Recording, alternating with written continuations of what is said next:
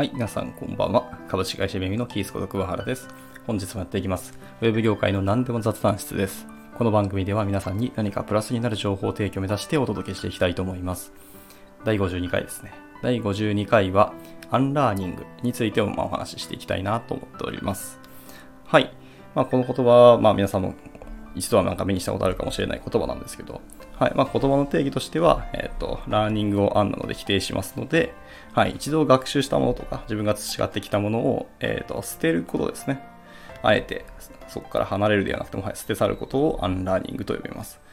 で、なんでこんな言葉が、まあ、まあ、流行ってるかわからないですけど、大事かっていうと、まあ、やっぱりその、人や組織そのものがその成長するための、ま、サイクルってのあると思うんですけど、そのサイクルの中には、アンラーニングですね。いわゆる学習のしたものを捨てるっていうサイクルが実は入っていたりするんですね。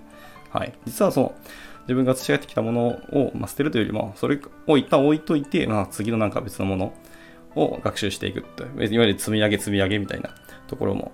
が、えっ、ー、と、イメージだと思うんですけど、やっぱり人間の許容量ってやっぱありましてですね。まあ、その、その器を大きくするっていう訓練ももちろんあるので、そういう選択肢もあるんですけど、基本的には人間は、えー、と今まで持ってきたものをあえて捨てて、そこに新しくできたスペースに新しいものを入れていくっていうことですね。はい。っていうのをやっていく感じですね。まあでも一度身についたスキルとか、まあ感覚みたいなものって、やっぱりもう一回やると体が覚えているので、そういうのを復活できるんですけど、じゃないとこの脳みそのところですね。なかなか、まあ、脳みそも人間の許容量って思ってる以上に大きくて、まあ、完全に忘れなくても全然ずっと積み上げていっても大丈夫って言われているんですけど、ただすぐに引き出せるかっていうのはなかなか難しいのと、まあ、その引き出しをずっと何ですか、インデックスみたいなものがあると思うんですけど、そのインデックスの容量には限界があると思っているので、そのインデックスをまあ一回捨てて、はい、新しいインデックスを貼り直すっていうようなイメージかなと私は思っています。はい。まあ、その内容を結局成長するために、そのアンラーニングっていうのがサイクルに入ってくると思うんですけど、はい。でですね、私もそのアンラーニング、次何をしようかなっていうふうにやっぱ思っているんですけど、まあ、最近やっぱポジションも上がり、上がったっていうかまあ変わりましたし、新しいチャレンジをしているフェーズでもありますし、またはたまたなんですかね、まあやっぱり年齢が30も超えて、自分の今後のキャリアっていうのは本当にまたしっかり考えなきゃいけないなっていうのはもう日々ずっと思っているところではありますね。その中でやっぱりそのまエンジニア今までずっとやってきたんですけど、まあ、これは今後もまあやっていくとは思います。ただ、それも本業とか、えー、とお仕事をしてやっていくかどうか難しいですね。まあ、単純にエンジニアをやってみたいっていうのは面白そうっていうのは正直あったんですけど、まあ、確かに面白かったと思います、実際。はい。で、困ったらまあ別にプログラミングやってみればっていうのはなんかね、人にも勧めたりはしますけども、まあ、エンジニアは本当に面白かったんですけど、これが、僕がですね、本当にこのプログラミングエンジニアをなんかやりたかったのかっていうのは結構今もあえて問い直しているところですね。はい。面白そうって言ってんだけで選んだんですけど、まあ、それ今後 IT 業界がどんどん伸びていくっていうま狙いもありましたし、ただ私はこの人生でやりたかったことなんですか、いわゆるあの、ノーブルゴールって言葉があるんですけど、はい、それが僕はエンジニアとかプログラミングっていうふうにもう即答であの違いますって答えられるくらいには、えっ、ー、と、まあエンジニアをそのまま続けていきたいっていうところに答えがもう出てるんですよね。なので、これじゃないってなった時に自分はどうしたいんだろうっていうのはやっぱりずっと考えててし、今も追ってはいるんですね。ちょっと余談をすると、まあ、弊社、耳の中にはそのプロのコーチングをされている方が、まあ、先輩にいらっしゃって、まあ、その方に、あれですね、まあ、何度も、えーと、コーチングをお願いしていて、いわゆるパーソナルコーチングっていうものですけども、をお願いして、まあ、一旦、えーと、第1期は終わって、今第2期に移ってますね。で、第1期で本当はそのノーブルゴールを探していたんですけど、まあ、それがちょっと見つからなかったので、ちょっと方向性違うんだなっていうので、一回じゃあその、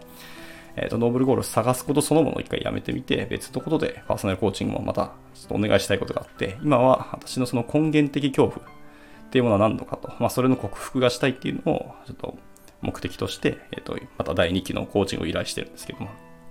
まあそんなところで、まあいろんなお話をしていく中で、まあ、やっぱだんだんだんだんこう、まあ、自分の中でなんか自己内省化といいますか、自分のことを自分で振り返るとか、深掘りをしていくっていうなんかコツみたいなのと、まあ習慣がちょっとずつちょっとずつ身につき始めたので、まあ自分でもいろいろ考えているところなんですけど、まあ本当は皆さん先にやられてるかもしれないですけどね、人たちがなかなか心が成長が遅かったので、今やっているところなんですけど、まあそこでやっぱり思うのは、私自身はやっぱり人そのものがすごく好きで、まあ、人の中で生活していってますけど、まあ、人と一緒に仕事をしたいし、人になんか貢献できるものいいなというふうに思っていますね。でその中で、まあ、私そのものが、えー、と好きなことがやっぱこのスタンド FM をこうやってずっと続けてるぐらいなんですけど、やっぱり喋ることが本当に好きで、極論だから喋りながらあのお仕事もらいたい。喋りながら食べていければ、それはそれで理想じゃないっていうふうに、私の中で、まあ、一つ選択肢にあるわけですよね。はい、でじゃあその喋るお仕事って何がありますっていろいろあるんですけど、まあ、ある意味で一つ教師っていうのもありますよね。教員っていうのも。教えるというか僕はそれを喋ると思ってるんですけど。とか、まあ、あとカウンセリングもありますね。これはどっちかと喋るよりも話を聞くことの方が大事なんですけど。っていうのもありますし、まあ、わかりやすく講演家みたいなのもありますし、はい。まあ、あとはそうですね、コーチングもありますし、あとはそのファシリテーションですかね。はい。今、社員に、社員っていうか、弊社の中に最近入った、このファシリテートが、とても、まあ、うまいというか、ずっとやられてきた方もいらっしゃるんですけど、まあ、そういう人たちの話を聞いて、結構感化されてるものもあって、ファシリテーションも面白そうだなっていうふうに思ったりはしていますね。はい。まあまあいろんなこと考えたりしてて、まあ、やっぱ選択肢にエンジニアないのは事実で、まあならばもういっそのこと、エンジニアリングを本当に、それ、エンジニアリングそのものを私はアンラーニングしようかなっていうふうにやっぱり思っているんですね。まあ今後あの、エンジニア業界ってそう AI がどんどん発達していって、まあ、プログラマーとか、もっと言うと、あの、コーダーですね。はもう仕事を奪われるっていうふうに言われ続けてる通りですし、まあそれを機に、っていう意味ではないんですけどね。まあでもずっと思ってるフェーズです。まあなんか皆さんもやっぱり過去のたくさんの方々がやっぱり年齢と、まあ、自分のフェーズとかポジションによって自分のあり方とか仕事の仕方を変えていくっていうものと、まあ同じことですね。そのサイクルに私ももう来たんだなっていうふうに、まあ最近なんとか思ってるんで。で、まあ本当に、なんですかね、エンジニアリングをアンラーニングすることをちょっと真面目に考えてはいるんですよ、実はね。そうなった時にじゃあ自分何の仕事をするというか、何ができるのかなっていうのをすごく悩ましくてですね。まあ、極論言うと、まあ、IT 業界にいなくてもいいじゃんっていうふうに思ったりは、実はしているんですけど、まあでも、IT は大好きですし、やっぱりこういう技術に触れていくのはやっぱり好きだなと思ってるし、まあ、やっぱり多くの人を救えるというか、多くの人に影響を及ぼすことができる。っていう意味ではやっぱり IT から離れるのはなんか自分の中で違うなと思っているので、このまま IT で仕事をしていきたいと思っているんですけど、まあ、そうした時に僕ができることなんだろうなっていうと、やっぱ後輩育成でもいいですし、まあ、人事とかでもやっぱりいいかなと思っていますし、っていうか、もしくはそのなんか、あの、まあ、調停じゃないですけど、まあ、いろんなエンジニアリングは、しかもエンジニアとしてもフロントエンド、バックエンドもわかりますし、まあ、インフラはまだちょっと全然弱いんですけど、まあ少なくとも話はできるしっていうので、いろんなそのつなぎ役っていうことができるなと思ってますし、とか、まあマネジメントは今んとこ面白いとは思ってますけど、本気でマネジメントに行く、なんか、うん、そう自分のリソースを振り倒すみたいなことはあんまイメージできてないんで、できないっていうか、あんま考えてないですね、そこは。なので、エンジニアリングもちょっと、あの、マネジメントもやらないかなって感じです。もちろんマネージャーたちとのそのコミュニケーションとかには全然入っていいんですけど、そういうなんかこう、これみたいな仕事の役職が今名前がないんですけど、っていうなんか道を今模索はしているところですね。はい。まあ、もしなんかポジションの名前が決まったらそれで動くかもしれないですけど、まあ、まずは、まあ、とりあえず自分でチャレンジして、出てきたその役職ですね、取締役という役職をしっかり全うしなきゃいけないっていうのはありますので、そこの、まあそういう勉強も今はしているところですけど、はい。まあでもやっぱこのアンラーニングっていうの言葉をやっぱ意識して自分が何をアンラーニングするかっていうのを考えた時にいろいろ見えてくるものってやっぱたくさんあると思うし、やっぱでも今まで人間は必ずそういうのやってきたんですよね。アンラーニング。まあ意図的にこうアンラーニングするのと、まあ忘れるのってはちょっとまだ話は違うんですけど、まあ忘れてくるっていう、忘れるっていうなんですかね、一つの僕は能力とかだと思ってるんですけど、人間にはその忘れる能力があるからこそ、新しいものを積み上げてこられてきたってもあるので、まあ、結果として同じことかもしれないですけど、まあ、でも今度はそれを意図的にアンラーニングするっていうのを意識すると、